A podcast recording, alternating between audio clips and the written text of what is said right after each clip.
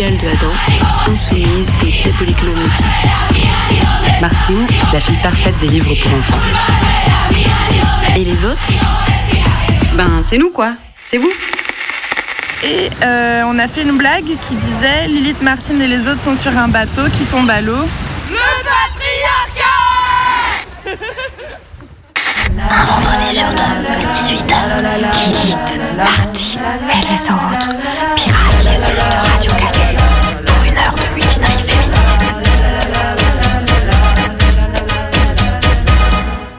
Radio Canu 102.2 Et oui, vous êtes bien sur les ondes de Radio Canu et vous écoutez Lilith, Martine et les autres pendant une heure.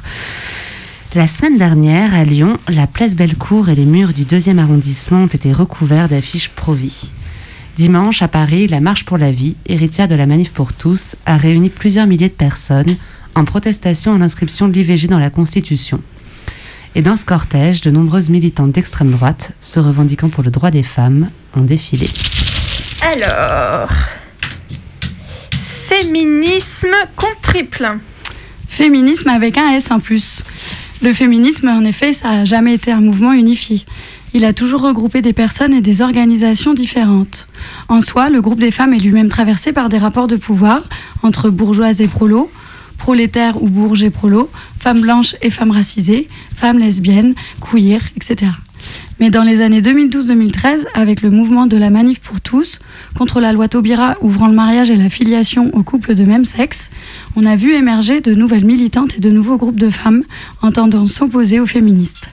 Contrairement aux femmes qui s'opposaient au féminisme au XIXe siècle, ces militantes situées à l'extrême droite se revendiquent en partie des legs du féminisme, brouillant les lignes et les discours.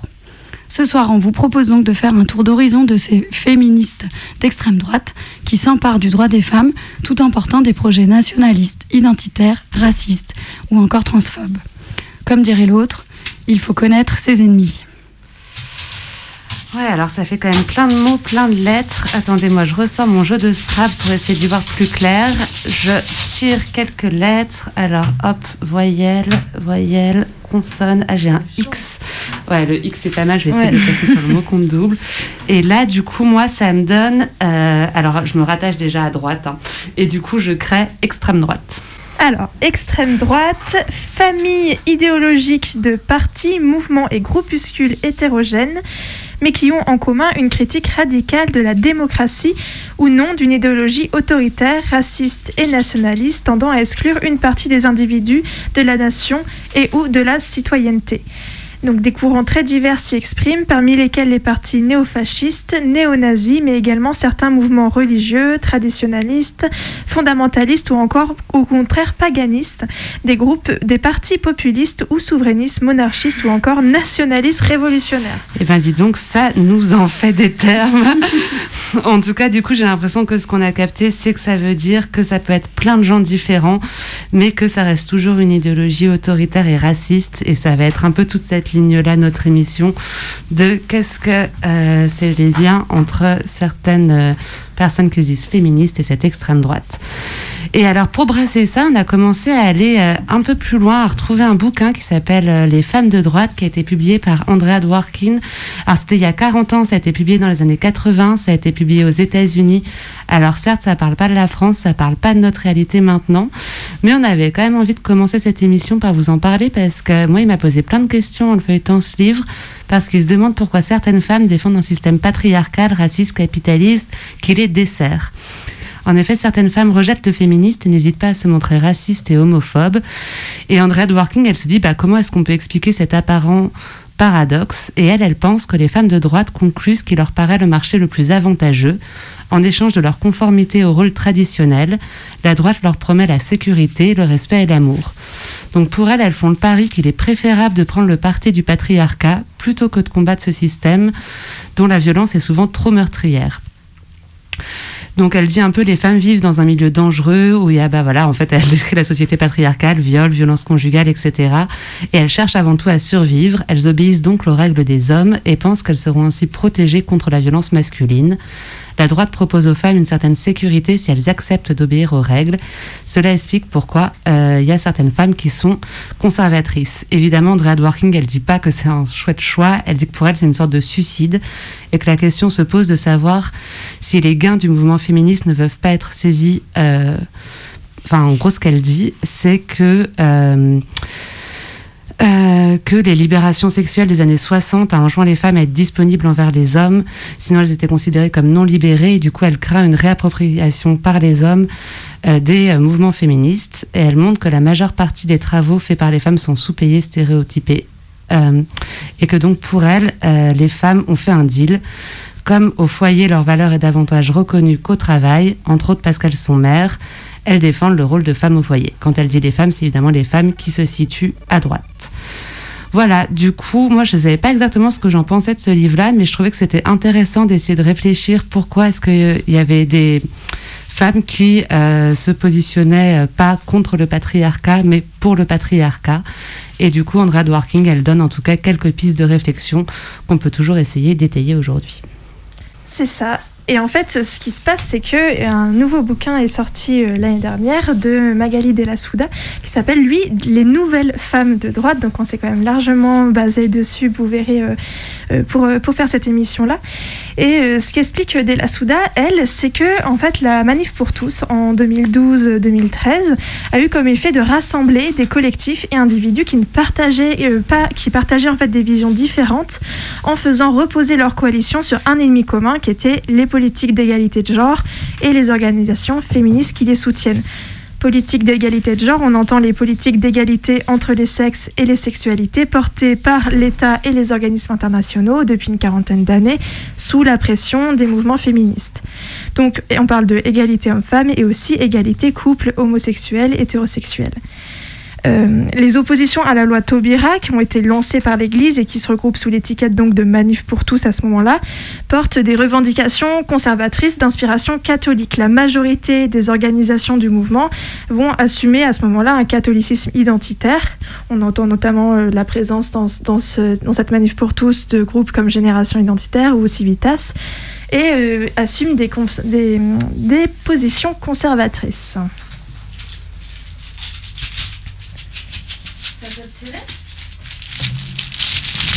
Alors moi, je pense que j'ai un truc là. Mm. Euh, je vais poser conservatisme. Ah ouais, tout ça? Ouais. On, rega- on regarde euh, Ouais, qu'est-ce ce que ça veut dire? ouais.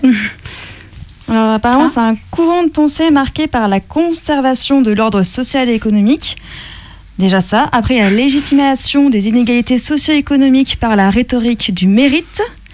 Il y a la critique de l'intervention de l'État en matière sociale. Le refus du libéralisme sur le plan des mœurs.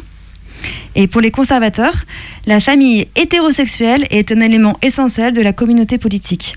La pensée conservatrice contemporaine en France critique les héritages, bien sûr, de mai 68 et fustige les revendi- revendications portées par les, entre guillemets, néo-féministes qui s'attachent à déconstruire les identités. Bienvenue dans la manif pour tous. alors, donc cette manif pour tous, à la fois, elle a fait naître, alors en- au-delà de tout un discours de haine absolument dégueulasse, euh, elle, a fait naître toute une nébuleuse en fait de groupes et d'assauts, et à la fois elle a participé à créer une alliance des droites autour de la question du genre. Parce qu'en fait, il se trouve que le genre, c'est ce qu'explique Della Souda, c'est un élément distinctif pour les groupes politiques de droite et d'extrême droite. C'est-à-dire que la manière dont les groupes, ils envisagent la place des femmes dans leur organisation, ou alors ils mettent en avant la rhétorique égalitaire, ça va témoigner de où ils se situent dans le champ politique. Et la manif pour tous, justement, et c'est ça qui est intéressant, en fait, elle était marquée par une forte présence des femmes, qui était un peu en rupture avec l'hégémonie masculine qui est caractéristique généralement de, des milieux nationalistes et catho-intégristes. Et donc, à la fois, elle a donné la visibilité à des petits groupes d'extrême droite, plus elle a vu naître de nouveaux groupes, et notamment des groupes non mixtes, comme par exemple les Merveilleuses, les Antigones, les Cariatides ou les Omen. Euh, un groupe, euh, du coup, euh, exclusivement masculin en opposition aux fémènes. Puis c'est vrai que plus largement, on a vu que depuis les années 2010, avec des personnes comme Marine Le Pen ou sa nièce Marion Maréchal Le Pen, l'extrême droite a vu ses rangs se féminiser. Et comme tu le disais, durant le même temps, des groupuscules plus radicaux ont mis en avant leurs militantes, qu'il s'agisse des identitaires ou de groupes évoluant dans cette mouvance. On peut voir par exemple les porte-paroles de génération identitaire sont quasi systématiquement des jeunes femmes. Par exemple, on a vu euh, Anaïs Ligné ou Thaïs Escurfion qui sont vachement souvent présentes dans les médias, à la télé. Ces militantes donnent une meilleure image de ces groupuscules, elles offrent une meilleure vitrine, moins agressive et plus glamour parce que ça passe mieux devant le grand public, plus lisse aussi, que celle que pourraient donner de vieux militants identitaires passés par le GUD, par Unité Radicale, c'est des formations qui sont connues pour leur violence, ou par la mouvance Kinette d'extrême droite. Donc c'est vraiment aussi une question d'image qui a fait que ces mouvements-là ont utilisé les femmes et leur image pour les mettre en avant. Ça signifie pas pour autant qu'elles sont là uniquement pour faire la figuration ou pour changer l'image de ces groupuscules. Au contraire, ce sont des militantes avec des convictions politiques et que c'est ce que tu as commencé à expliquer aussi. C'est ça. Et justement, je voulais développer un exemple avec vous, qui est, euh, un, qui un groupe donc, qui est né avec la Manif pour tous, qui est spécifiquement euh, féminin et qui s'est construit donc sur euh, un militantisme autour de la question du genre, qui sont les cariatides. En plus, elles sont nées à Lyon. Coucou, on aime bien, on aime bien notre ville. Alors les cariatides, c'est un groupe spécifiquement féminin et leur, elles, leur idée, c'est qu'elles veulent restaurer la féminité et la nation. Et surtout, elles rejettent le féminisme et s'assument antiféministes. Euh, donc en fait, elles vont remettre euh, en question euh, le féminisme et elles ouvrent la voie à la constitution d'un pôle conservateur dans l'espace de la cause des femmes, ce qui est assez original en fait. Et elles renouent avec les ligues nationalistes catholiques de la belle époque. Donc en fait, elles sont le signe de la volonté des organisations nationalistes de créer des sections féminines afin de porter en fait la cause de la nation et de la famille dans l'espace public à ce moment-là de la manif pour tous, parce qu'en fait, ils ont besoin du coup de reconstituer ces, ces ligues-là féministes, enfin non, féminines nationalistes, pour, euh, pour s'imposer en fait dans ce grand marché aux idées d'extrême droite qui était la manif pour tous, en, en, du coup en les mettant sur le, sur le devant de la scène. Attends, parce que là, on embrasse un démo, il est que 18h15 et on en a vu plein. Alors moi, là, j'ai besoin de reprendre mes petites lettres et euh, de repartir. Allez, un N, un A.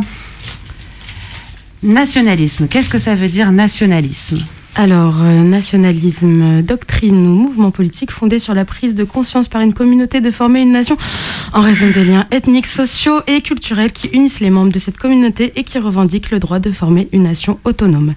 Le nationalisme est marqué par des valeurs traditionnelles et le fait de souvent considérer sa nation comme supérieure aux autres. S'accompagne généralement de xénophobie ou de racisme, ainsi que d'une volonté d'isolement économique et culturel. Ça, vous savez, c'est les petites conditions à la fin des pubs. Ça accompagne généralement de xénophobie et de racisme de Bref.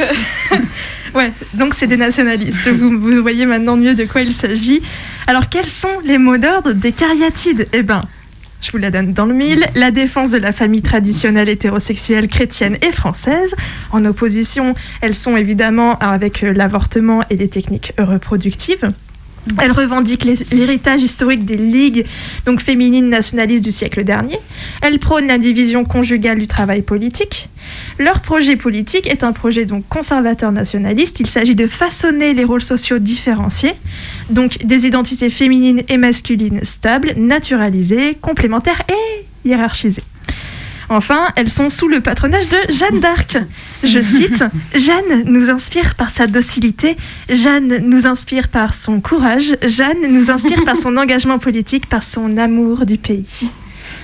Et tu as trouvé une super citation, non? Et c'est ça, j'ai trouvé une super citation de Claudie Lescellier qui, qui, je trouve, assez éclairante, qui dit que dans une perspective nationaliste et raciste, les femmes sont vouées à transmettre physiquement et culturellement l'identité nationale.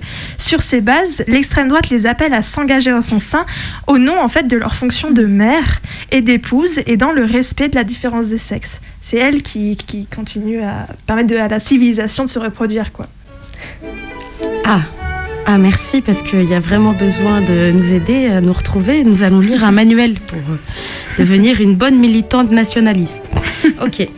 Alors, une militante nationaliste est tout d'abord au service de son pays, au service d'une doctrine naturelle basée sur des faits intangibles et irréfutables. Une militante a pour pouvoir, a pour devoir, pardon, de se former en permanence, donc d'assister aux réunions organisées par l'autorité dont elle dépend directement d'apprendre et de lire. Une militante vit selon la doctrine qu'elle a choisi de servir. Il ne peut y avoir la vie d'un côté et la doctrine de l'autre. Les deux sont intimement liés entre elles. Le militantisme n'est pas un passe-temps, ni une activité d'occupation passagère, c'est un choix de vie fait de joie, de difficultés, de bonheur et de peine. C'est le don de soi poussé à son paroxysme. C'est mettre sa vie au bout de ses idées. Il ne peut y avoir de demi-militante, de militantisme à moitié. Se former, chercher sans cesse, analyser les faits et l'actualité, partager son expérience, ses connaissances et ses compétences, vivre pleinement ce que nous sommes, le ressentir dans nos tripes et l'exprimer par notre exemple. Droiture, honnêteté, courage, sacrifice, combat et victoire. Il y a deux verbes très importants qui définissent le militant obéir et servir. Il y a un mot très important et si dur pourtant à faire sien humilité. La militante nationaliste, la- nationaliste pardon, se met pas en avant. Elle n'étale pas sa science ou ses exploits. Elle ne cherche pas les honneurs, elle ne cherche pas la reconnaissance. Elle milite. La militante nationaliste est au service du combat que nous menons. Elle est au service de la France. Là est la seule et son orgueil. Elle ne doit pas attendre d'autre récompense que celle de savoir qu'elle sert la France.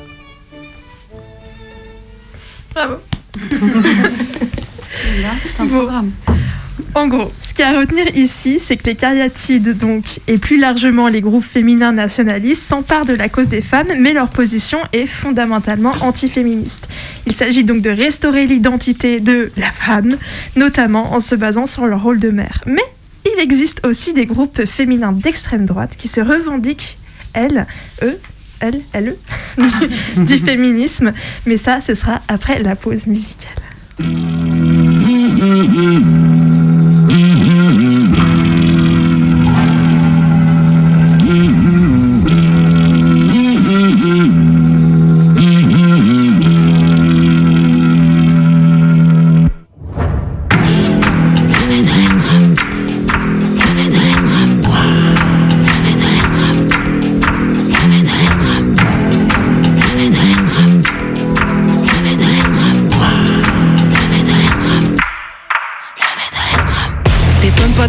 Qui rappliquent en piquant si t'as secoué tous les seins.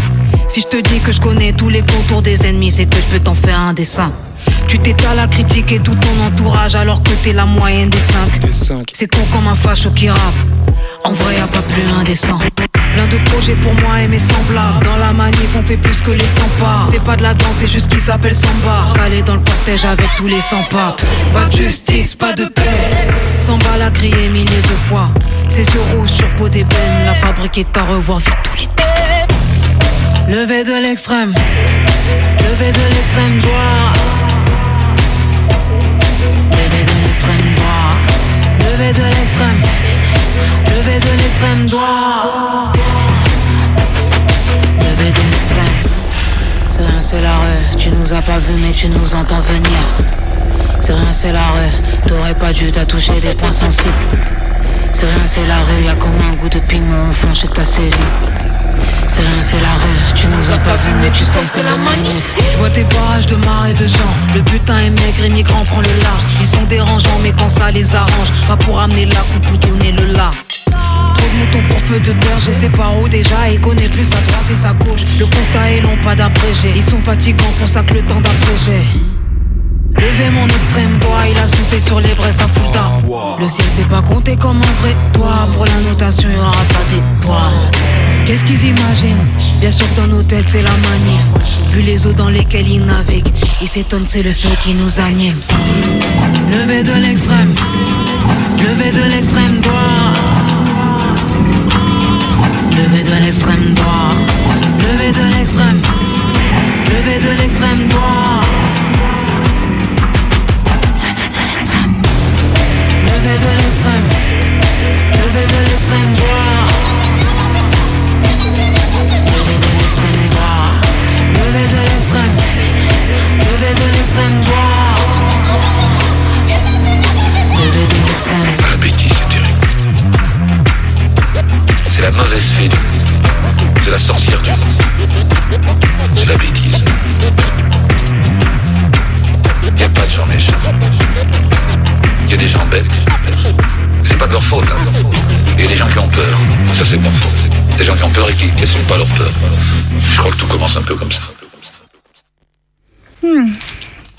Quand même vachement bon ces trucs. Hein.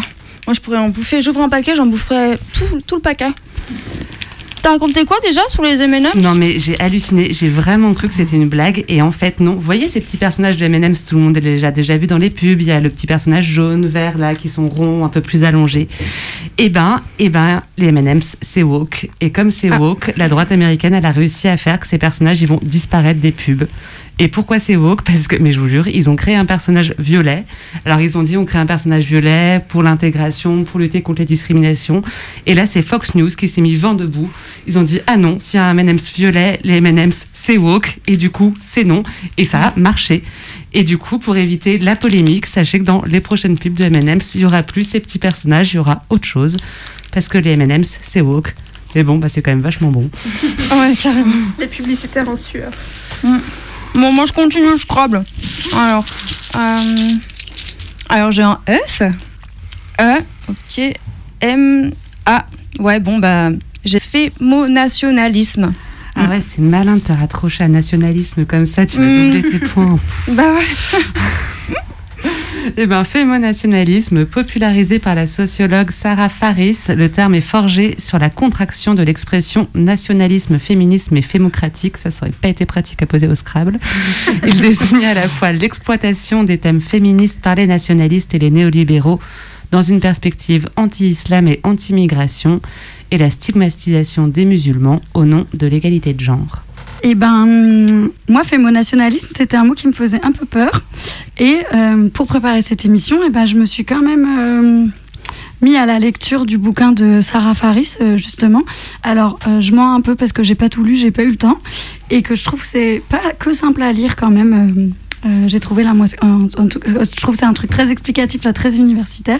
Mais peut-être, je peux quand même essayer de vous dire ce que j'ai compris de ce bouquin pour peut-être un peu, euh, un peu aller plus loin que juste cette, cette définition.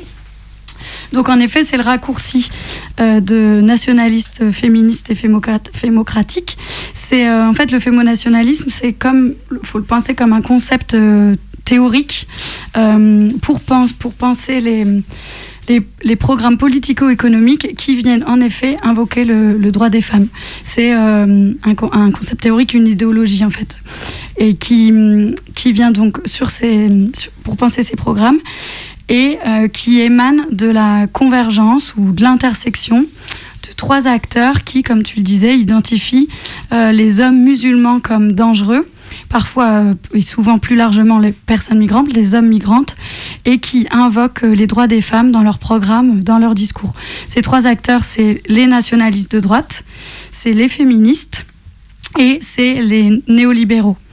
Le fémonationalisme, il fait donc référence à, à, donc ces nationalistes et ces néolibéraux qui évoquent les thèmes féministes dans leur campagne anti-islam, et de l'autre côté, les féministes qui participent à la stigmatisation des hommes musulmans en vertu de l'égalité des genres, comme si l'islam euh, était un peu l'archétype de la misogynie, quoi, qui, qui, qui incarnait ça. Euh, dans ce contexte de euh, la peur de l'autre, la peur de l'islam et la peur des personnes migrantes. Et avec, avec l'idée euh, euh, hyper, raciste que les musulmans, euh, hommes, femmes, seraient la représentation de la binarité euh, oppresseur-victime qui est nourrie bien sûr par tous les stéréotypes issus de l'époque coloniale. Et ça permet donc le déploiement de l'ég- l'égalité de genre dans des campagnes xénophobes. Pour Sarah Faris, il y a trois dimensions au, au fémonationalisme. La dimension donc euh, de convergence, euh, comme le penser comme une convergence, le penser comme une formation idéologique et le penser comme une politique néolibérale.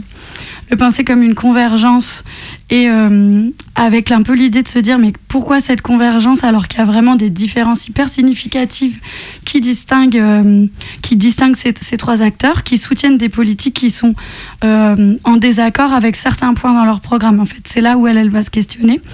Elle dit autant que les, nationalistes, ils ont tout à gagner à soutenir l'égalité de genre à des fins racistes. Ça vient hyper fort consol- consolider leur projet nationaliste. Par contre, les féministes, on se dit qu'elles, elles ont à perdre en fait aussi. Que pointer l'inégalité homme-femme comme étant un problème pour les femmes non occidentales, euh, détourne grave l'attention des inégalités qui sont toujours à l'œuvre en Occident.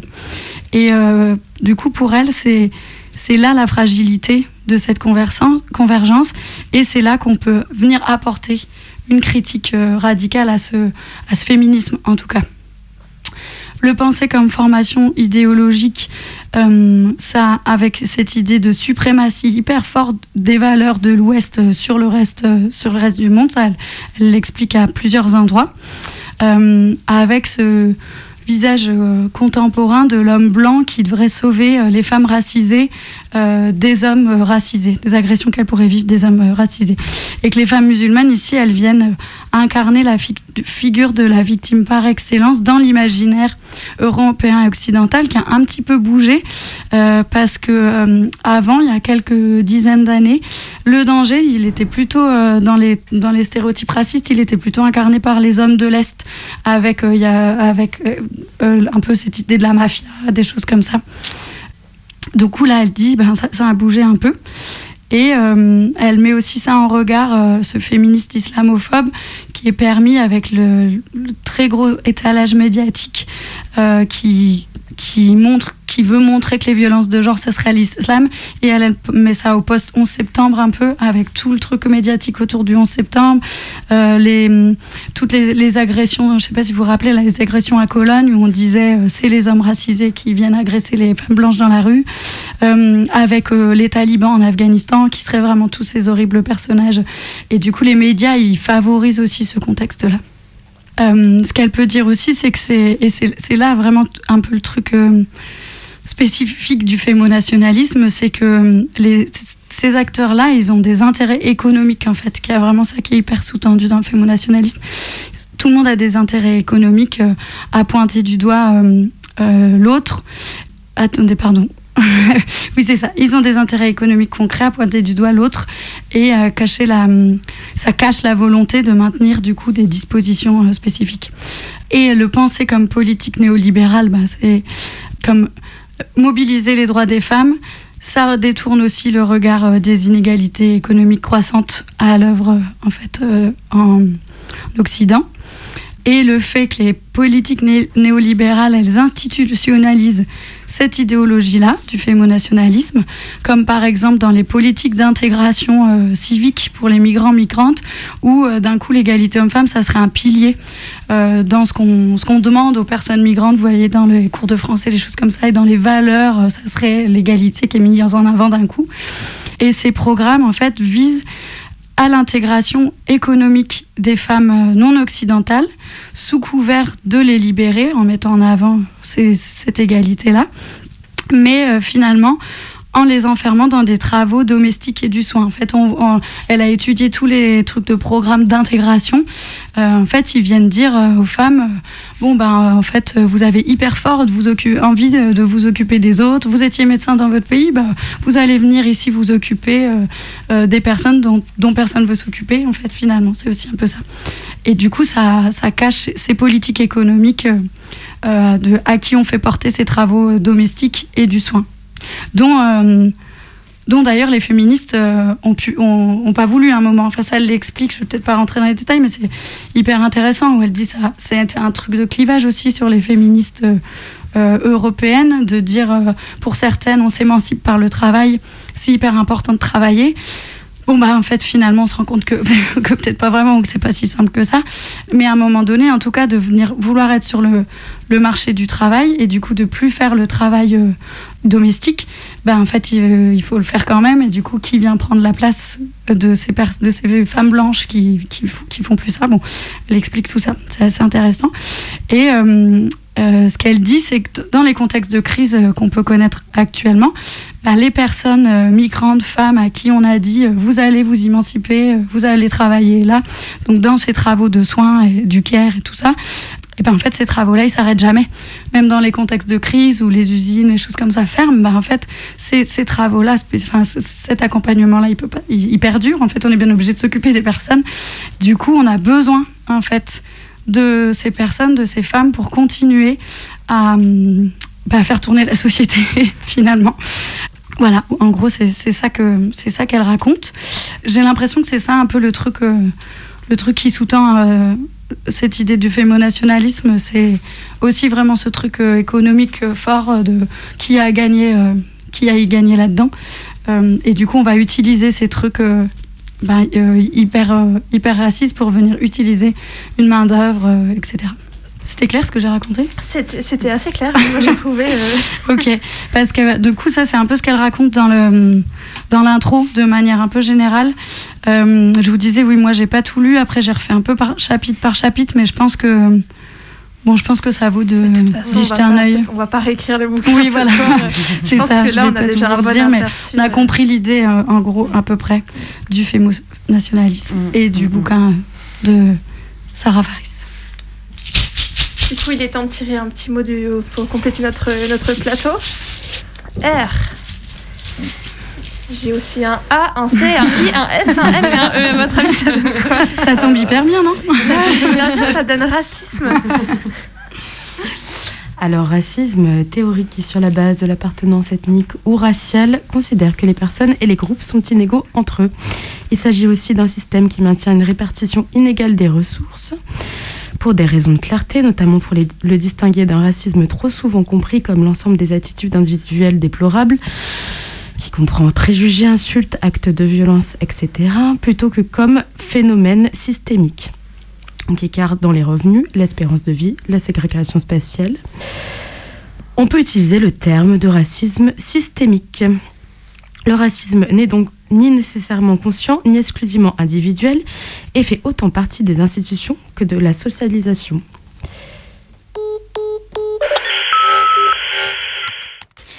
Essayez de les mettre droites les filles. Voilà, nickel. Oh, des féministes qui font des collages. Super. Cette affiche, elle représente en fait deux personnes issues de l'immigration, des violeurs. Qui euh, donc courent après une jeune femme de type européen. Ah non, c'était juste du racisme. Et sinon, vous, vous aviez déjà entendu un raccourci aussi. hum, Raccourci? Ouais. À qui le tour? C'est à moi. Ok. C'est à moi et, euh, et ça tombe hyper bien euh, avec ce qu'on vient d'entendre parce que j'ai identitaire comme mot. Voilà. Ah. Alors, identitaire, c'est un courant politique porté par un groupe, une groupe éponyme, les identitaires. Il se caractérise par le rejet de l'immigration non européenne ou occidentale, désignée comme actrice, entre guillemets, du grand remplacement. Il me fait tellement mal ce mot que j'arrive pas à le dire. Et euh, ça participe aussi à la promotion de la remigration, autrement dit, le renvoi de ces populations dans leur pays d'origine, la défense donc de l'identité européenne. La communauté politique considérée comme de base n'est pas nécessairement la nation, mais une communauté locale enracinée dans la civilisation européenne. L'héritage gréco-latin est assumé et le christianisme patrimonialisé, rien que ça. Le primat de la dimension culturelle de l'identité facilite une récupération stratégique de la cause des femmes ou de la cause LGBT comme élément caractéristique de la civilisation européenne. Ah non, mais attends, je sais qui c'est, je sais qui c'est, je le connais ce collectif, on vient de l'entendre, c'est le collectif Némésis. Issu de la mythologie grecque, Némésis est une déesse de la vengeance, fille de Nyx, la déesse de la nuit. Elle est née par parthénogenèse, une reproduction sans mâle. Surfant sur l'actuelle vague du féminisme, les Némésis se définissent comme anticonformistes et refusent de suivre le féminisme dit mainstream, le féminisme occidental issu des classes aisées. À l'automne 2019, le collectif fait son entrée en, marche, en marge de la marche Nous Toutes. Des pancartes qui détonnent, on peut lire, enfin détonnent, 52% des viols commis par des étrangers, ou encore Caroline de Haas, tu veux élargir le trottoir. Ce collectif, il est porté par Alice Kerviel. Le groupe, né à Paris en 2019, est encore en formation, mais souhaite s'étendre dans d'autres régions. Les militantes s'activent principalement sur les réseaux sociaux avec l'organisation de visioconférences et d'interviews. Némésis, alors elles disent qu'elle se veut le refuge des femmes désabusées, déçues des féminismes actuels. En apparence, les revendications des identitaires semblent rejoindre le combat mené par d'autres féministes. On peut voir par exemple qu'elles luttent pour l'égalité des salaires, pour la fin du harcèlement. Mais euh, derrière la défense du droit des femmes se cache un discours qui converge vers une vérité unique. Selon Némésis, l'étranger est devenu le suspect numéro un du harcèlement, des viols, des agressions sexuelles commises en France. En pointant du doigt les étrangers, le collectif omet la responsabilité d'hommes blancs dans les mécanismes de domination vis-à-vis des femmes. Pour les némésis, le féminisme dénature la féminité. Elles sont très remontées contre l'immigration plus que contre le patriarcat et elles associent immigration et violence sexuelle. C'est un peu comme la définition de ce que a donné du fémonationalisme finalement. Euh, à l'association féminine et féministe créée en mars 2021, ce collectif ne doit pas son audience à son poids numérique. Revendiquant entre 200 et 300 adhérentes, mais peinant à rassembler plus d'une quarantaine de militantes deux fois par an pour un happening, les féministes identitaires sont loin du mouvement de masse. La petite trentaine de sections qui s'affichent sur Instagram dépasse rarement les 1000 abonnés, les mêmes comptes suivant les différents groupes. Seule Alice Cordier, présidente du collectif, dépasse les 20 000 followers sur les réseaux sociaux comme euh, par exemple 12 000 sur Twitter.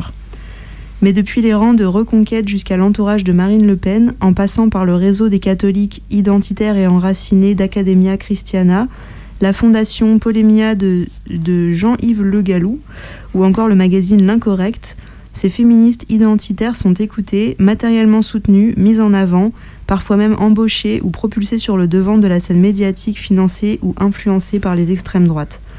Islamophobie, suprémacisme blanc, dénonciation d'un prétendu grand remplacement ou d'une violence sexiste particulière qui serait exercée par les réfugiés afghans, depuis trois ans, les féministes identitaires déclinent sous tous les angles ce que la sociologue Christelle Hamel a appelé dès 2005 la racialisation du sexisme. En ce 9 mai, jour de fête nationale de Jeanne d'Arc et du patriotisme, notre collectif souhaite ajouter son hommage aux commémorations. La cancel culture n'a rien d'un idéal pour nous, qui rêvons de mémoire vive et de tradition nationale, de nous inscrire dans l'histoire de nos parents et de la transmettre à nos enfants. Les membres de Némésis sont filles de France, filles de liens, filles du peuple, filles de foi, filles révoltées, filles résistantes. Nous nous souhaitons le meilleur et, le plus grand pour notre pays chéri.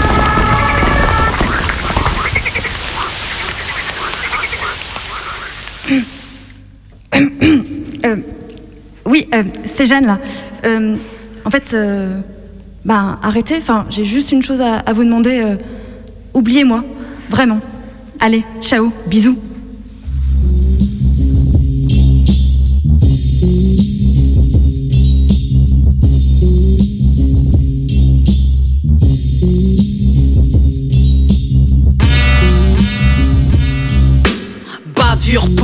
Arrestation massive.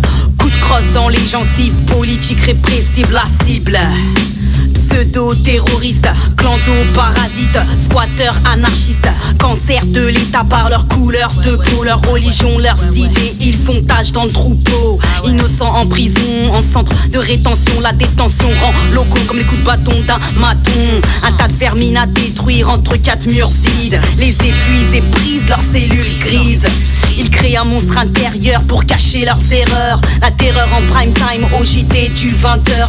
Alors, la parano est présente, stressante, pesante. Ça part dans tous les sens, naissance du désordre. C'est ainsi qu'ils opèrent, frère, tuer le bouc émissaire, victime d'une injustice orchestrée par les hautes sphères. Pseudo-terroriste dans la cible, clando-parasite cible, voilé féministe dans la cible, un tas de vermines à détruire entre quatre murs vides. Pseudo-terroriste dans la cible, clando-parasite dans la cible, squatter anarchiste dans la cible, un tas de vermines à détruire entre quatre murs vides. Stigmatisation du rhum, obsession du voile. Retour au pogrom, les fachos font leur comeback. Coup de bad. Peu importe ton sexe, tu finis dans la scène comme un militant du Rien de nouveau dans notre douce France. Et le voile devient symbole de résistance. Les drames passent sous silence et on gratte les criminels. C'est pas un scoop petit, ça remonte à des siècles. De Napoléon à Papon, de Mitterrand à Sarko.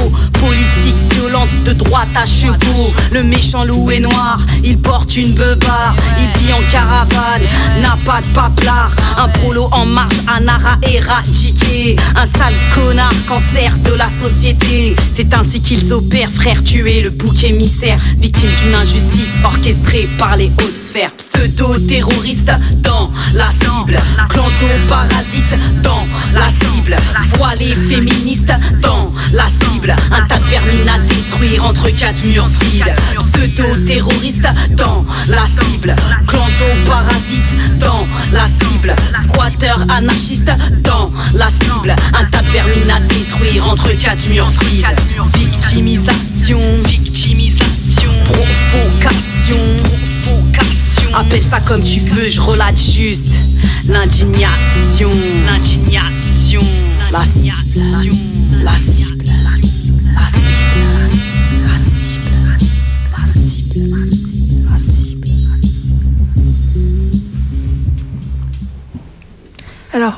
vous a parlé des femmes antiféministes, on vous a parlé des femmes d'extrême droite qui se revendiquent un peu du féminisme et qui sont racistes, fémonationalistes. Mais euh, a priori, jusque-là, en fait, euh, on va désormais vous parler des féministes anti-trans. Et en fait, euh, pardon, mais a priori, opposer les féministes anti-trans, euh, tout semblait, alors, de base, excusez-moi, je me reprends.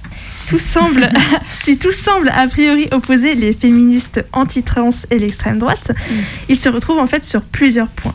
Leur essentialisme, leur obsession teintée de complotisme d'un lobby transactiviste qui serait financé par George Soros et leur critique du genre qui renvoie, je mets des guillemets partout, hein, ça s'entend à la voix, qui renvoie directement, donc leur critique du genre qui renvoie directement aux marches LGBT-phobes de la Manif pour tous. Alors, TERF extrême droite, quels sont les liens? Alors pour ça, ouais, on a nos petits Scrabble. Enfin, ils commencent à être bien remplis là. Et ben voilà, un petit euh, T-E-R-F-S. euh, voilà, un petit TERF. Bah, ça tombe hyper bien, tiens, que t'es TERF quand même. et, euh, et bah, TERF, euh, je peux vous dire ce que ça, ce que ça veut dire si vous voulez. TERF, euh, les lettres T-E-R-F, ça renvoie à un terme qui signifie trans, exclusionary, radical, féministe. Comprendre en français, féministe, radical, excluant les personnes trans. Donc bah voilà, ce sont des féministes qui excluent les personnes trans de leur lutte. Elles se disent euh, plus récemment, donc ce que tu disais, euh, gender critical ou, cri- ou critique du genre, qui renvoie au mouvement anti-genre que sont les mouvements réactionnaires et conservateurs. Ces TERF, euh, elles sont principalement hyper actives au, au Royaume-Uni, mais malheureusement, elles arrivent quand même assez massivement en France euh, depuis euh, plusieurs années maintenant. Euh, bah, du coup, on va vous en parler un petit peu pour qu'on puisse les dénicher partout en où effet, elles se cachent. En effet, nous ne sommes pas en reste. Mais c'est un mot de plus parce que sinon, euh, quand même, ça aurait été dommage. Donc, euh, ce mot-là, c'est le fémélisme. On l'avait plus ou moins pas vu venir. C'est tout nouveau, ça vient de sortir. On s'explique. Il nous vient de la charmante succession du mot femelle, suivi du suffixe isme, permettant d'exprimer, entre autres, l'idéologie. Attends, on t'explique. D'un côté, nous avons Dora Muto, blogueuse à succès sur les réseaux de la toile de l'Internet, et de l'autre, Marguerite Stern, militante, qui a d'ailleurs fait partie des colleuses et des fémènes. Oui, oui, euh, à l'époque de la manif pour tous, elle faisait partie de celles et ceux qui protestaient contre cette manif. Alors, euh, bah, la forme de leurs engagements respectifs était plutôt valorisée par les militantes féministes à l'époque. Mais c'était sans savoir qu'allait advenir un point de rupture. Et le point de ru- rupture réside dans le choix de ce terme et ce qu'il défend. Il répondrait à la prétendue nécessité de rappeler que nous ne sommes femmes que si l'on est assigné femme biologiquement à la naissance, que dès lors nous sommes des femelles et qu'en cela pouvons nous catégoriser comme étant des femmes. Sous couvert de parler au nom des femmes, cette définition biologisante se trouve être transphobe. Les prises de position des autoristes et de leurs mouvements font froid dans le dos. Comme exemple, et malheureusement il n'en compte pas qu'un seul, un extrait d'une tribune parue dans Marianne en opposition à la communication du planning familial sur laquelle on peut lire Au planning, on sait que les hommes aussi peuvent être enceints. Elles écrivent Les hommes, entre parenthèses les mâles, ne peuvent pas être enceints, et cela malgré le fait que certaines personnes aient pu administrer administrativement obtenir des papiers d'identité disant qu'elles sont désormais hommes lors- lorsque leur sexuation est toujours femelle. Se définissant comme féministes, par ailleurs, c'est pour ça que j'ai un peu de mal à, à le dire, elles accusent les luttes transactivistes d'œuvrer pour la réaffirmation des stéréotypes de genre. Qu'en ce sens, elles sèmeraient panique aux confusions entre sexe et genre. Alors attendez.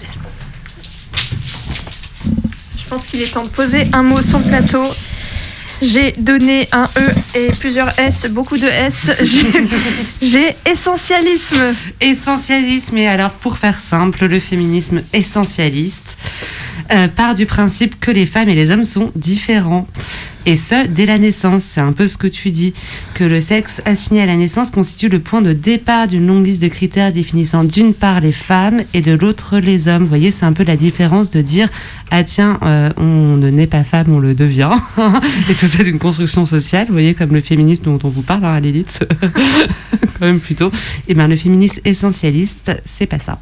Historiquement, pour le féminisme radical, la différence sexuelle est le produit d'un rapport d'exploitation domestique, ce qui a permis de dénaturaliser les différences entre les sexes.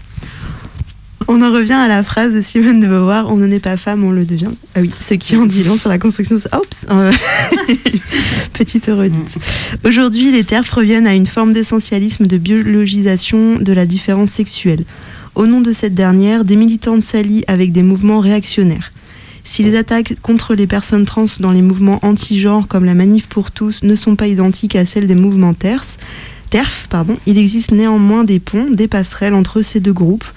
Le fascisme euh, est un naturisme radical, disait Pascal Horry, spécialiste de l'extrême droite. Pour la mouvance, euh, tout ce qui tendrait à éloigner l'homme de l'ordre naturel qu'elle fantasme est à combattre. Ce sont par exemple l'égalité, quelle que soit la couleur de peau, la religion, l'origine ou les sexualités, sortant du cadre pseudo-traditionnel. Mais c'est plus globalement toute cette post-bonardité qui est insupportable à l'extrême droite et que vilipendait par exemple Marine Le Pen en 2012 dans son livre Pour que vive la France. Elle y porte l'idée d'un grand plan visant la destruction de l'homme blanc dominateur pour le remplacer par un individu hybride, apatride et interchangeable.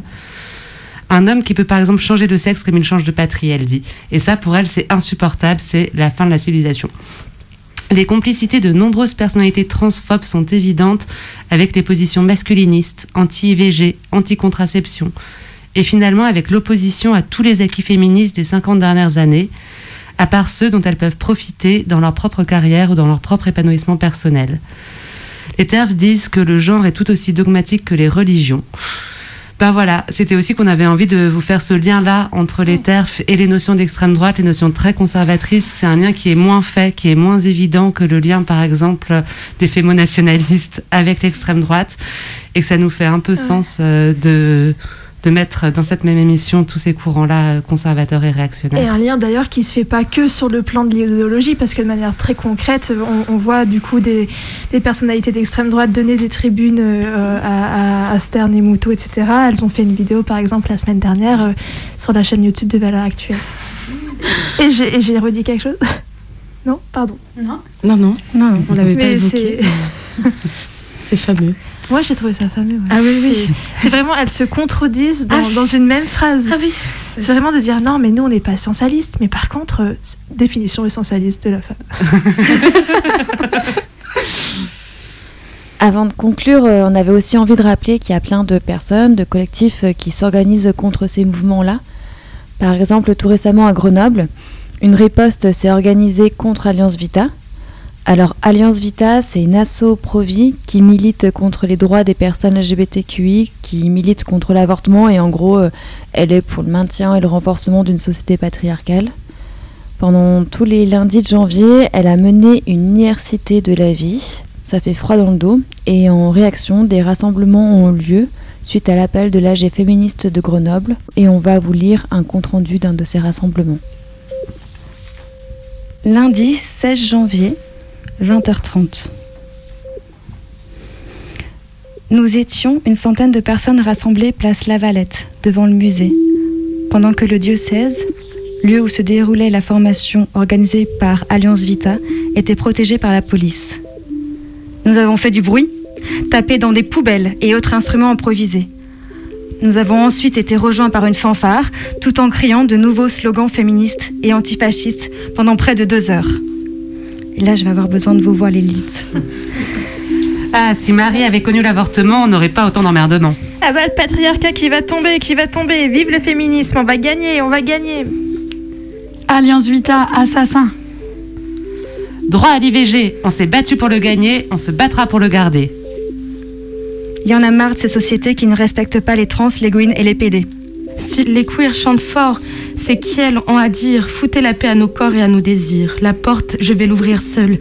Tout aussi grand que ma gueule, aussi grand que ma gueule. Nous sommes ensuite partis vers l'autre sortie du bâtiment, espérant accueillir les participants et participantes à ces formations pro-vie, ou plutôt, autant dire, autant dire anti-droit des femmes, anti-EVG et ouvertement transphobes. Malheureusement protégés par de nouveaux renforts de flics, nous avons dû re- renoncer et repartir en chantant Grenoble, Grenoble féministe, dans le centre-ville. Et après avoir entonné un joyeux Siamo tutte antifasciste. Ce n'est que partie remise. Nous serons toujours là pour lutter contre les fachos de tous bords. Et d'autres rendez-vous avaient été organisés les lundis suivants. Toutes unies contre les idées réac et antiféministes, signé l'Assemblée féministe de Grenoble.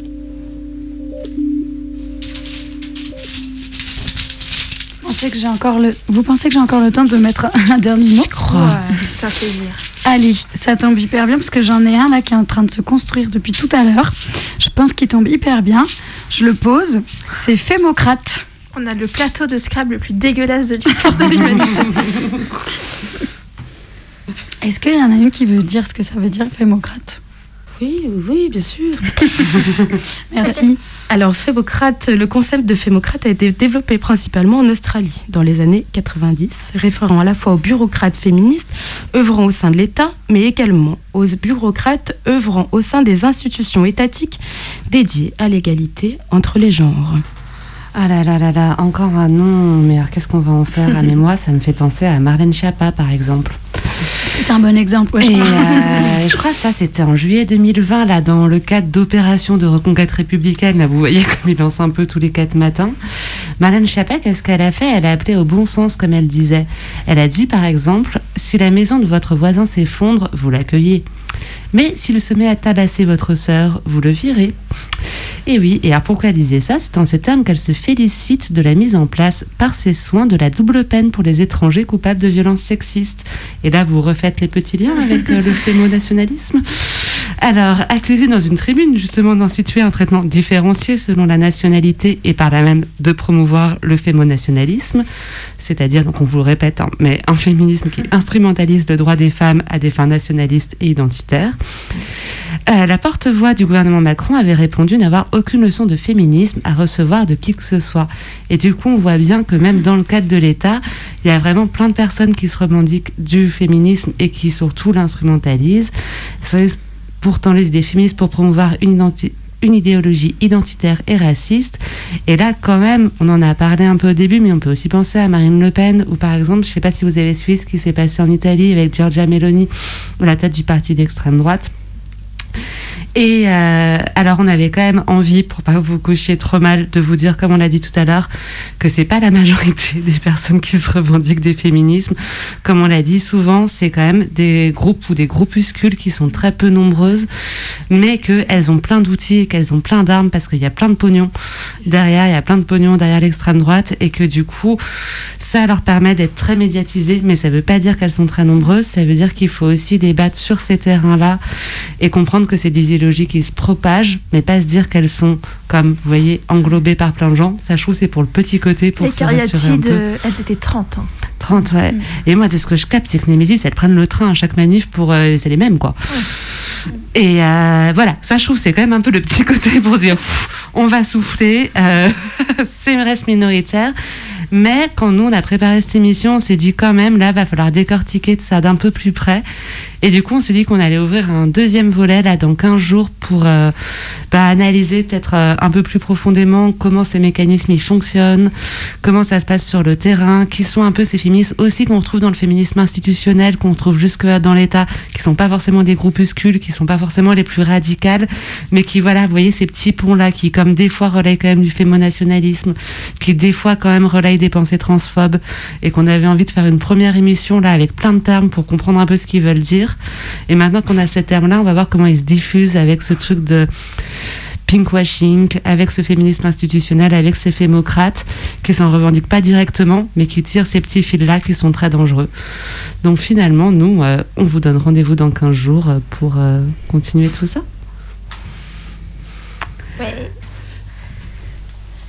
Et ben, euh, du coup, on a fini, je crois. c'est ça, c'était une façon de vous dire, On pourrait de se dire au repasser revoir. notre magnifique jingle. Notre jingle Lilith Bah, il est nouveau, il est beau. là. Ok, allez, on finit avec notre jingle Lilith alors, et puis on vous dit dans 15 Pour jours. vous faire saliver un peu.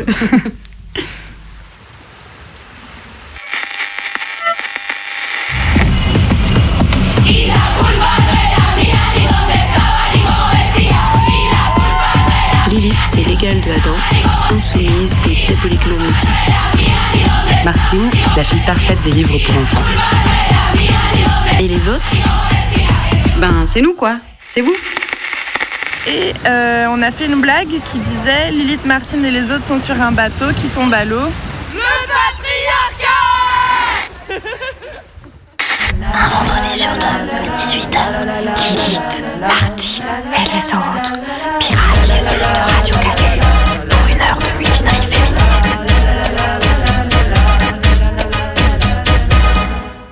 Radio Canu. 102.2